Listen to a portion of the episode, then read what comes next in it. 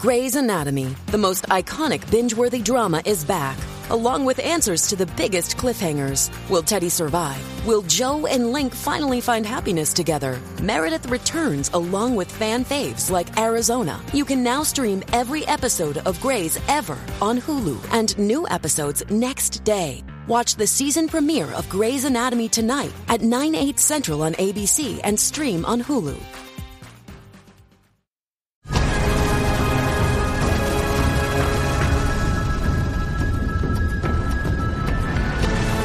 Vendedores de motos de agua, doctoras compasivas y dioses que por fin controlan los viajes en el tiempo.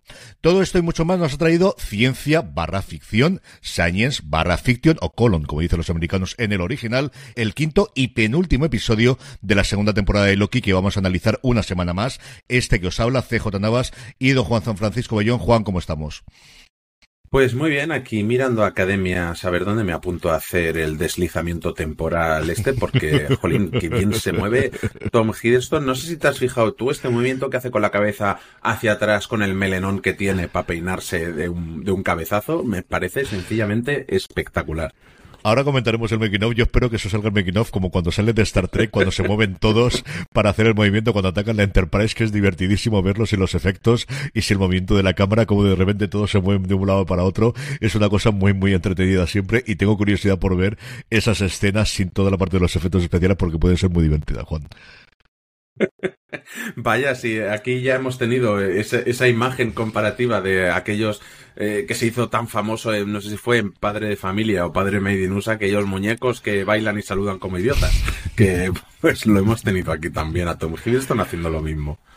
Vamos a analizar, como os decía, el quinto y penúltimo episodio de la segunda temporada de Loki, pero antes, como solemos hacer habitualmente, repasamos un poquito de actualidad de Marvel, que viene cargadita. Este fin de semana se estrena Marvels a nivel internacional, en la película que ha costado teóricamente sobre los 200 millones de dólares, el tracking americano, porque es cierto que normalmente donde tienen tracking ellos y bastante fiables suele ser solo para el mercado doméstico estadounidense, no tanto a nivel internacional, no es que sea especialmente bueno, se hablaba de la mitad de recaudación que las últimas películas que se habían estrenado en la gran pantalla, en torno a 70-80 millones de dólares, que todo el mundo se da con canto de los dientes, pero claro, para Marvel eso a día de hoy es bastante, bastante poco. Y en esta línea lo que van a hacer es adelantar esos... Eh, vídeos que tienen de presentación de personajes para intentar incitar entre ello y la cantidad de vallas publicitarias que estoy viendo de la película que la gente vaya al cine este fin de semana, Juan. Sí, porque claro, no hemos tenido a Brie Larson, no hemos tenido a sus otras dos compañeras haciendo promoción y yo creo que tienen que estar desesperados porque, ostras, que, que salga Brie Larson o alguien saludando a cámara para vender esto. Y lo que vamos a tener son tres episodios de estos Legends que suele sacar eh, Disney Plus en el que habla de, de, los personajes nuevos de las nuevas películas, de las nuevas series. Normalmente cuando llegan a Disney Plus, como como decías, pero ahora con el estreno en cines para intentar promocionar un poco más esta de Marvels, pues no, no está de más. Son unos cortos muy, muy cortos realmente, en el que lo que se hace es repasar un poco su paso por lo que han sido las películas y las series. En este caso es que, claro, son tres personajes que han salido poquito, entonces, mm, poquito, poquito va a durar. Sí, al final, eh, evidentemente, Abril Larson la tenemos en la película y luego en algún momento puntual y luego en, en, todas las últimas de Los Vengadores, pero tanto a Mónica Rambo como a Mrs. Marvel la hemos tenido en las series respectivas, por un lado en Bruja Escarlata y Visión y esa eh, participación previa que tuvo en las películas y luego Miss Marvel en la serie que todos los rumores apuntaban a que había sido la serie menos vista por debajo incluso de She-Hulk dentro de las distintas que nos han ofrecido en Disney Plus. Lo que también vamos a tener en este caso es el making of oficial, ese Marvel's Assemble, que es como normalmente se llama en la plataforma de eh, la casa del ratón de Loki, de esta misma serie de la que estamos hablando, que la vamos a poder ver a finales de mes, Juan. Sí, y esto creo que sí es ese contenido de calidad que los que compramos Blu-rays, DVDs y seguimos comprando alguno que otro de vez en cuando, echamos de menos con el streaming, porque, ostras, si tenéis esas plataformas tan geniales y, y, y, a, día de hoy creo que hay dos plataformas que esto lo hacen genial, que una es eh, Disney Plus y la otra es Apple TV, que nutren de un montón de contenido nacional, no en todas las series, pero sí en aquellas grandes. Y ostras, estos como se hizo son, son un contenido adicional que vale la pena ver y que se disfruta muchísimo. Y que vamos a tener el día 29 de noviembre, que ya tendremos la serie finalizada y será una buena manera de revisitarla y de ver detrás de las cámaras que, hombre, a todo aquel que le gusta cómo se hacen las series, las películas y todo, lo va a recibir con los brazos abiertos proyectos. Lo suele cuidar mucho Disney, lo cuidan las series de Marvel, lo cuida también las series de La Guerra de las Galaxias, de Star Wars, lo hemos visto para Mandalorian y para todas las posteriores que han tenido, y lo han hecho muy bien. Y, y es cierto que es esa cantidad, yo lo, lo, pensaba esta semana, cómo se ha perdido el comentario del director. Ahora precisamente Greg Horwitz, que tiene un, podcast bastante conocido, ha hecho una especie de spin-off en el que se sienta con directores de películas y hacen ese comentario del director, que en muchos casos de las películas clásicas los podéis encontrar en YouTube, y hay varios podcasts precisamente dedicado a eso. Una cosa que Disney todavía no ha empezado a hacer, pero que Apple, por ejemplo, sí que hace es el podcast oficial. Empezó HBO, que tenía alguno, pero Chernobyl fue el que realmente funcionó tremendamente bien, porque teniendo a Craig Mason todo funciona muchísimo mejor a nivel de podcast. Y Apple lo tiene para toda la humanidad, que hablaremos de ella sin duda esta semana aquí en Fuera de Series, que se está en su cuarta temporada. Lo ha tenido para Fundación, lo ha tenido para alguna de sus principales series y suele ser contenido bastante interesante con la presencia siempre del equipo creativo y que aporta yo creo bastante pues a aquellos que nos gusta, como decías tú, conocer un poquito cómo se hacen eh, nuestras series favoritas, especialmente aquellas que llevan mucho fandom. Y la última noticia que tenemos esta semana, que es una noticia múltiple, es que Marvel lanzaba por fin el tráiler, yo creo de una forma totalmente sorprendente. Yo no sabía cuándo esperarlo, de Echo, esa serie que tienen grabada desde hace tiempo, que íbamos a ver en este otoño, principio de invierno, y se ha trasladado al 2024, al final no muy tarde el 2024, ahora comentaremos la fecha que nos llega relativamente pronto, y luego también que han aprovechado para decir qué encaje va a tener en el MCU y decir que va a ser la primera serie con la etiqueta para adultos que ha producido Disney Plus. Sí, eh, tenemos este tráiler de Echo que no sé a ti, cara, me dirás, eh, a mí me ha gustado mucho. creo que quizá porque no esperaba nada, porque es un personaje que no gustó demasiado cuando lo vimos en la serie de Hawkeye, que sí parecía interesante lo primero, pero luego se difuminó mucho su personaje y que, ostras, eh, tenemos aquí un tráiler para mayores de 18 en el que pinta todo bastante interesante a priori y no es y, de verdad es yo creo que estaban tan bajas las expectativas pero no solamente eso es que realmente luce muy bien la serie y como decías nos llega eh, nos llegará el, 10 de enero, eh, se estrenará toda entera en Disney Plus. En Estados Unidos lo hace en Hulu. Se ha, se ha pasado a la plataforma para, para, adultos. Aquí, como ya está integrada en Start, pues de Disney, pues ya lo tenemos todo ahí.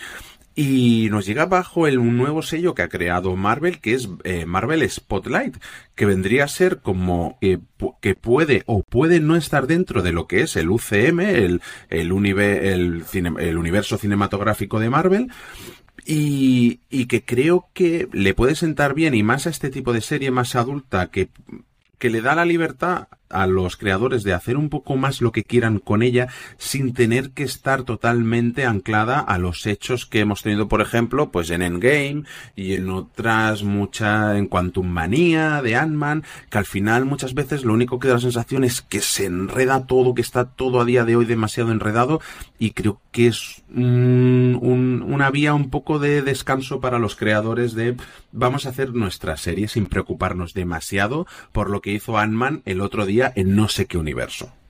Sí, es algo que, que, se venía rumoreando desde hace bastante tiempo que podía darse el caso, que esa necesidad de siempre de empezar a meter el tienes que ver esto y luego tenemos varias mm, eh, mm. líneas que aparecen en los últimos episodios que de inicio no tienen o demasiado sentido que sirve para enganchar a la siguiente, que era algo que era, bueno, pues la base de parte del éxito que había tenido el MCU tradicionalmente, el hecho de que todo estaba relacionado y que al final, pues cuando tienes tantísimas producciones como las que tenemos ya en el 2023, igual en vez de ser un, un incentivo se estaba convirtiendo en una lastra.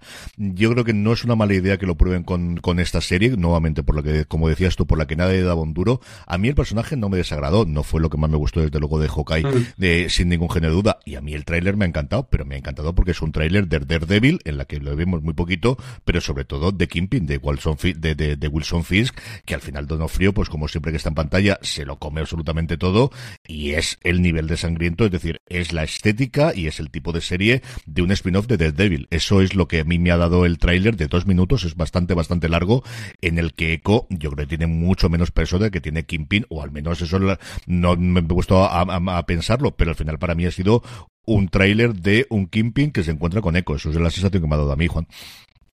A mí, yo, no he tenido tanto esa sensación, sino como de presentación de mundo y de universo para la serie. Eh, creo que eh, veremos un segundo tráiler seguramente donde veremos mucho más a Echo, pero yo creo que lo que ha hecho ha sido mucho presentar ese universo eh, y, sobre todo reflejado en el, en el origen eh, indio que tiene el propio personaje. Creo que lo que ha hecho ha sido más sentar una atmósfera y un mundo que no enseñarnos a un personaje que, que realmente ya tenemos presentado en otra serie. Entonces, a mí me ha dado más esa sensación. Creo que podemos tener un segundo tráiler poco antes del estreno en el que sí que se nos cuente más de la trama y más, y más de, de esta, de esta de la que no queríamos saber nada y ahora estamos deseando verla.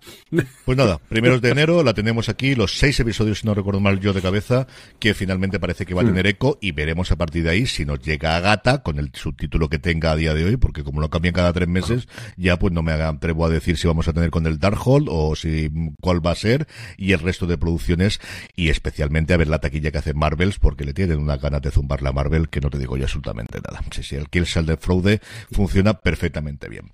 Vamos a hablar ya del episodio de esta semana de Loki, el quinto episodio, penúltimo episodio de esta segunda temporada, llamado Ciencia barra ficción, como os comentaba, de nuevo escrito por Eric Martin, de nuevo dirigido por Justin Benson y Aaron Murhead, que como sabéis y como os comentamos la semana pasada, van a pasar a dirigir o al menos intentar enderezar el barco de Daredevil, precisamente hablando de ellos, cuya sinopsis oficial según Disney Plus es Loki cruza líneas del tiempo agonizantes en busca de sus amigos. Punto y coma. La realidad no es lo que parece. Punto. Así que, así de sucinto como siempre, Juan, nos encontramos con el momento justo después de ese cuarto episodio. Loki vemos cómo sobrevive a la explosión. No vemos absolutamente nada de todo el resto. El resto parece que han desaparecido. La sede de la VT empieza a tener ese proceso que podríamos llamar de espaguetización, que yo creo al final es lo que se nos ha quedado tanto en inglés como aquí en español, todos los análisis y todas las reviews que yo he ido viendo, y lo que a mí me ha sorprendido y que luego va a ser el leitmotiv de todo el episodio es que Loki vuelve a sufrir esos desfases temporales que vimos en el primer episodio de esta temporada. Sí, y que en teoría estaban solucionados, que se habían solucionado, pero luego vemos que no y entendemos eh, su porqué, sí. Y, hablando de que no tenemos nada de Rabona, ni de Timely, ni de Miss Minutes, pues yo lo único que puedo decir es que como adivino me espera un futuro negro, negro, vamos. y, y, y está muy bien, vemos a Loki con una TVA vacía, vemos esa de nuevo ese telar temporal que está totalmente destruido, eh, que todavía está albergando una serie de líneas temporales que se van eh, deshaciendo cada vez más y lo que vemos es cómo está pasando el tiempo a cámara lenta. Todavía no hemos visto en esos primeros instantes a Loki hacer esos deslizamientos temporales, pero porque creo que él no se está dando cuenta de la velocidad que está pasando el tiempo, porque realmente va todo muy lento y se está deshaciendo. Eh, me ha gustado mucho porque nos deja de nuevo con la incógnita de ¿qué está pasando aquí? O sea, volvemos a no entender nada, volvemos a verlo todo realmente desde el prisma del propio Loki, que es, quien hace de nuestro propio trasunto en este caso. Y a partir de aquí lo que tenemos es algo que yo suponía que íbamos a ver, que es la vida en una línea temporal que no sabemos si es la real, si es una línea de las distintas que se han generado en este multiverso de cuatro de los principales personajes que acompañan a, a Loki. Tenemos a Mobius, tenemos a B15, tenemos a Casey y tenemos a Ouroboros, tenemos a Obi y hasta cierto punto Sylvie. Luego comentaremos cómo es el reencuentro con Sylvie en un momento en el que se eh, lo primero que vemos es a Casey en el que nos introduce en una cárcel que empiezas a deducir qué es lo que está ocurriendo aquí, deduces que es Alcatraz y resulta que Casey ni más ni menos que en esta otra vida es Frank, es realmente un personaje histórico que es Frank Morris, que es históricamente una de las tres personas que se fugaron de Alcatraz y que de alguna forma son guiños, si recordáis en el primer episodio de la primera temporada, cuando Loki hacía de D.B. Cooper otro de los grandes eh, historias de después de robos, en el caso de D.B. Cooper y en este caso de Alcatraz de Frank Morris. Esa es una parte que reconozco que me ha gustado mucho del episodio. Yo estaba viendo y digo, no sé qué es esto, y en el momento que quitan un trozo de la pared, digo, hey, esta peli la he visto yo. y me vino Clint Eastwood como un flashazo a la cabeza, vamos, o sea, peliculón, el que no la haya visto, eh, Fuga de Alcatraz, es espectacular. Y, y sí, me gusta mucho todo lo que vamos viendo porque, de nuevo, creo, si hasta ahora eh, éramos el propio Loki que no sabíamos qué estaba pasando, de repente empezamos ya a adelantarnos a él mismo porque él no se está dando cuenta de que lo que está haciendo es empezar a reunir a las bases de lo que va a ser la futura TVA. O sea, es de nuevo la, la historia que se muerde la cola en ese ciclo sin fin del Uroboros, como comentábamos en, en el episodio de la semana pasada, y lo que tenemos es esta nueva creación en el que se ha sacado la TVA. Entonces se va a reunir de nuevo a la, a la banda para crearla otra vez. Me encanta el, el, momento de, de Obi eh, con, con ese template rudimentario en el que cuando te das cuenta que cuando le dice, pero que cuánto tiempo dice, hey, pero ya has construido esto, dices, ya han pasado 19 meses. Eh, me, me, me, fascina todo lo que están haciendo y claro, lo que significa es que se acerca de nuevo todas estas variantes, todas estas ramas nuevas que están descontroladas, que se están creando, lo que viene es la guerra multiversal. Eh, van a llegar todas las versiones de Khan que se habían profetizado, vamos, es que bueno, luego, luego lo, lo, comentamos, pero es que esto está. Va, va, a dejar un siguiente episodio final que veremos a ver. Y ya, porque no hay más. O sea, tenemos un episodio y ya está. A mí, esa parte inicial en la que Loki va hablando con todo el mundo como si y no se da cuenta de que no lo conocen, me ha chirriado un montón porque ya le pasó al principio de la temporada. Es decir, Loki, que todos estamos con esto, que sabes que hay líneas temporales distintas, que ya sabes. Es decir, la primera vez, la primer reencuentro, o al principio de la temporada me pareció bien, pero aquí no tiene, yo creo que a estas altura mucho sentido que se encuentre con Casey y además en las circunstancias que hay diga Casey, ya visto que no, mira la ropa, mira dónde está y las circunstancias. Cuando vas B15 con B15 y ves que va vestida de, de doctora en una escena muy bonita que tiene en el que vemos pues ese carácter de querer estar con todo el mundo y de ayudar, ¿no? A esta chiquilla que tiene el brazo fastidiado y que, que lo hemos visto pues el comportamiento que ha tenido a lo largo de los cuatro episodios anteriores y luego evidentemente, evidentemente Mobius que aquí se llama Dan y que por supuestísimo vende motos de agua porque ¿quién no quiere una moto de agua? ¿Cómo puedes vivir sin una moto de agua en tu vida, Juan? Sí, de, de hecho ya lo explicaba en varios episodios, no sé si, no recuerdo si era esta temporada, temporada anterior, que era eh, el, el, la perfecta armonía entre este. funcionalidad y molonidad a tope. Que, que de hecho el propio Loki se lo, se lo explica a él y entonces ya ahí ya ves la conexión instantánea, esta especie de bromance que, que tienen ellos dos, porque vamos, o sea, de verdad, por favor, yo necesito una serie ya no de Loki, de ellos dos, mmm, como en el Ministerio del Tiempo, dando la vuelta por todas partes, resolviendo crímenes. Es que son eh, pareja perfecta. Esto está por explotar. Y, y sí, y, lo que me gusta, claro, yo creo que está un poco forzado lo de que no se acuerde del nombre y les repite el nombre que tienen ellos porque realmente lo que seguimos viendo es la fundación de la TVA y él es y Loki es quien les está dando sus nombres que van a tener posterior. Claro, es que es el, el lío, el círculo sin fin y, y me encanta sobre todo y, luego pues eh, con, con, la parte de, de Obi en ese taller que vemos, que es exactamente el taller que tiene la TVA, uh -huh. es maravilloso y cómo conforme va pasando el episodio se va anaranjando todo también, la iluminación, todo, porque se le está dando forma ahí. Creo que que toda una serie de guiños a toda la serie y cómo se van atando los cabos y lo que digo, el único que no se da cuenta de lo que está pasando es, es el propio Loki. Sí, Obi decide, o mejor dicho, el doctor Adedag, eh, doctor en, ciencia, en, ciencia porque quería ser escritor y no le han dejado, porque al final no le compraron libros al pobre y los tiene todos ahí puestos es el que deduce en ese salto de fe que hay que hacer y la parte de, de Technobabble muy habitual, pues en, Doctor Who, en Enterprise, en, Star Trek que comentaba antes, que es, que es requisito para que puedan volver a donde tiene que hacerlo, el aura colectiva. Ya no buscamos el aura de Victor Timely, ahora buscamos una aura colectiva. Ese aura, evidentemente, hace falta todos estos cuatro que os comentaba, que los va a tener poco a poco, los va a ir convenciendo. Dan intenta venderle una de las dos motos de agua que tiene en su garaje, pero no acaba de convencerle, le convence por la parte de los críos, que yo creo que está muy bien también a que a Mobius le den dos mm. críos y que además parezca que sea, si no padre eh, eh, soltero, sí que al menos que tiene mucha responsabilidad en la crianza de los, de los dos hijos. Yo creo que esa parte que está muy bien.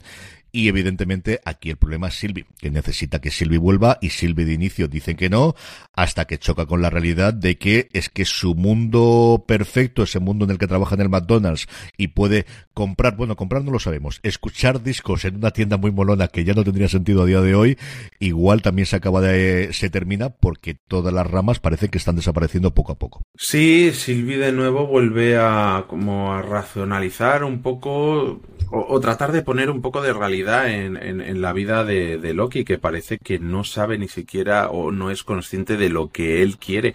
Y, y me gusta mucho ese momento en el que le hace darse cuenta de que, de que ya no eres el dios aquel descontrolado, cafre que todos conocíamos. Eh, chico, eh, te ha pasado como a todo el mundo, has hecho lazos y has desarrollado un cariño por todo el mundo, que de ahí vendrá luego todo lo del deslizamiento temporal y, y, todo esto.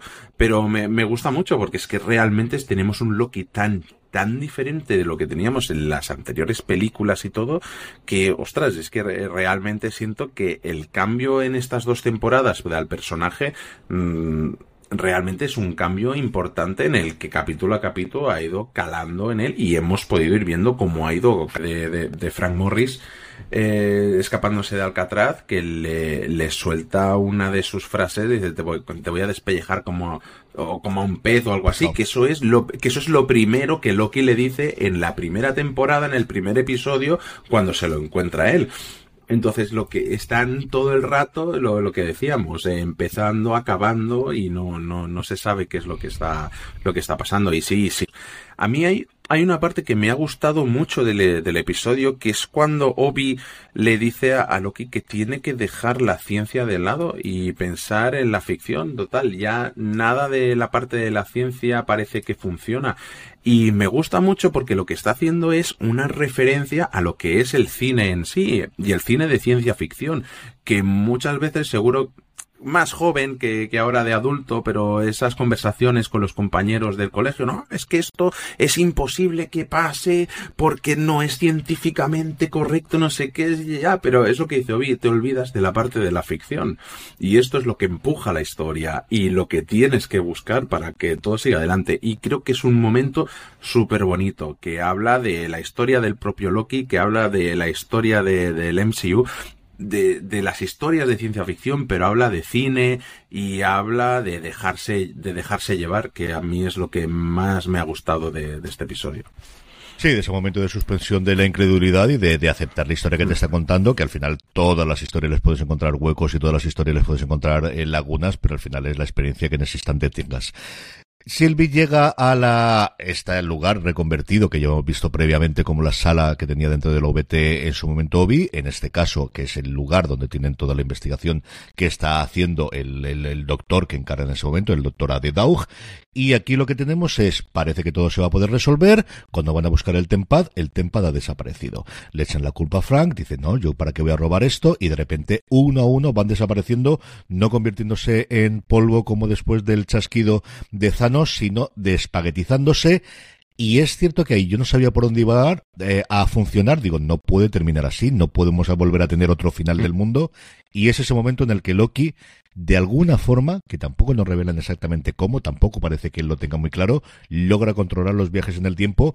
Y si antes era poderoso, ahora ya no es que sea poderoso, es que puede cambiar hasta el pasado, Juan. Sí, yo creo que ocurre cuando él realmente, aunque después de la conversación con Sylvie, creo que no es del todo consciente de lo que ella le está diciendo, aunque él reconozca cosas y es en ese momento en el que la gente, por la única gente por la que él siente amor, eh, desaparece incluso más que por el que sentía por su propia familia, porque mm, su familia de dioses van muriendo y a él al final le va dando todo un poco igual, pero estos ya es otro tema, ya, ya es otro cantar. Eh, sobre todo con Mobius. Entonces, yo creo que esa, el, ese toquecito que él se iba en el corazón de ver que no puede hacer nada por ellos es cuando realmente hace ese, hace ese clic en el que eso, Loki pasa de saltar hacia atrás en el tiempo a ser como uno con el tiempo, porque ya no es que se vaya atrás en el tiempo y vea a suyo del pasado, no, lo sustituye, de manera que es como si todos esos Lokis que había durante el tiempo se hayan fusionado al ser consciente de, de lo que puede hacer. Y, y tenemos algo que puede quedar en nada que simplemente sea algo para resolver esta temporada o puede ser algo de una importancia super bestia en la, en la guerra contra Kang, en todo lo que tenían preparado para el universo Marvel, porque es eso, se, pasa a ser uno con el tiempo un poco. Entonces, eh, no sé, es que hay tantas posibilidades abiertas ahora mismo que, que no sé qué es lo que va a pasar. Ese punto que comentabas tú es importante porque no es que se deslice como vimos en el primer episodio en el que se volvía a encontrar con sí mismo y luego tuvimos esa revelación de que él es el mismo, el que es el propio Loki el que se purga, purga a sí mismo después de que sonase el teléfono, sino que aquí es un viaje en el tiempo. Realmente está viajando en el tiempo, en el lugar que tiene, retrocediendo y el episodio termina con ese Loki viajando justo antes de que explosione la OBT, viendo a OB, que es lo último que vemos, y a partir de ahí fundido en negro, créditos que siguen siendo tan chulos como todo lo de la serie de Disney Plus, que lo vemos o lo pasamos rápido para ver si estén a créditos No hemos vuelto a tener desde el primer episodio ninguna. Tiene toda la pinta de que en el sexto sí que tendremos. Juan, es el momento, como siempre, de los momentos favoritos. Hay varios que hemos ido desgranando a lo largo del episodio, al, del, del, comentario que hemos hecho hasta ahora, pero ¿hay algún momento que se te haya quedado en el tintero que quieras recomendar o que te recuerdes con especial cariño de, de este quinto episodio? Sí, así como un poco, tengo varios, uno así como graciosete, es cuando se encuentran esta recreativa de videojuegos que se, basada en la película de Zenia, que si recordáis, es la película que vimos que interpretaba X5, que ocurre 10 años antes en el tiempo. Entonces es, y, ya es un juego retro eh, en este momento. Me, me, hizo bastante gracia. Y luego los dos momentos para mí más chulos, creo que uno es cuando Loki rompe este ciclo con el tiempo y, pasa a ser dueño de su pasado, presente y futuro. Y el otro, el otro que he comentado, que es Obi diciéndole a Loki, mm, deja de, de buscar la ciencia en esto y déjate llevar por la, por la ficción. Creo que es un momento de meta referencia de lo que es el, el propio cine, las propias historias y de que eh, lo que tú decías, la suspensión de la incredulidad y que a veces simplemente te tienes que dejar llevar. Yo tengo también tres para comentar. Uno lo he comentado yo antes, que es cuando descubrimos que Casey en esta línea temporal es Frank Morris, uno de los fugados de Alcatraz, me hizo mucha gracia. Y creo que está muy bien introducido, ¿no? Cuando vemos inicialmente la celda de qué está ocurriendo aquí, lo vemos a todos salir. Y yo más o menos deduje antes de que nos dijesen que estaba Alcatraz o que viésemos incluso la barca, que era por ahí. Luego, otro momento que has comentado tú antes, que es cuando Doug le dice todo lo que ha sacrificado para poder construir el Tempa, del tiempo que ha pasado, cómo le ha abandonado su mujer, ha perdido su trabajo y ha tenido que centrarse porque ese era su destino que es algo que hemos visto en el personaje de Obi, que al final recordar que cuando nos lo presenta dice lleva centenares de años sin haber eh, eh, interaccionado con absolutamente nadie de la, de, de, la de la OBT y que al final, bueno, pues él vivía feliz porque estaba en su sitio y ya estaba. Y luego un tercero que es ese momento con Sylvie cuando Loki le echa en cara a Sylvie que si no le ayuda está sacrificando y está siendo tremendamente egoísta porque está dejando morir a mucha gente y luego cuando ella le interroga de decir, pero tú por qué quieres arreglar esto? ¿Por qué quieres conseguirlo? Y al final le de confesar de porque no quiero estar solo y quiero estar con mis amigos. Y dice, ve como tú también eres egoísta. Y es cierto que al final el egoísmo puede ser en muchas fardas. Y al final no es, es que te quieres sacrificar por los otros, es que soy yo el que no quiere estar solo, soy yo el que quiere estar con mis amigos. Y ese es otro momento también de diálogo que me ha gustado bastante, bastante de este quinto episodio. Vamos ya con los comentarios de los oyentes. Ya sabéis que nos podéis escribir eh, por correo electrónico a info dejarnos comentarios en redes sociales donde somos fuera de series en todos y cada uno de ellos y también dejarnos comentarios allí donde nos permita, donde nos estéis escuchando o viendo, sea en iVoox, sea en YouTube o recientemente ya se puede hacer en Spotify. Es cierto que en Spotify solamente la aplicación móvil, pero si nos estáis escuchando Universo Marvel desde Spotify nos podéis dejar los comentarios y también en directo. Sabéis que estamos grabando todos los lunes a partir de las nueve y media de la noche, hora peninsular española. Lo volveremos a hacer la semana que viene, el viernes también. Hoy nos dejan dos comentarios en YouTube, la gente que nos está viendo tanto en YouTube, youtube.com barra fuera de series, como en Twitch, twitch.tv barra fuera de series.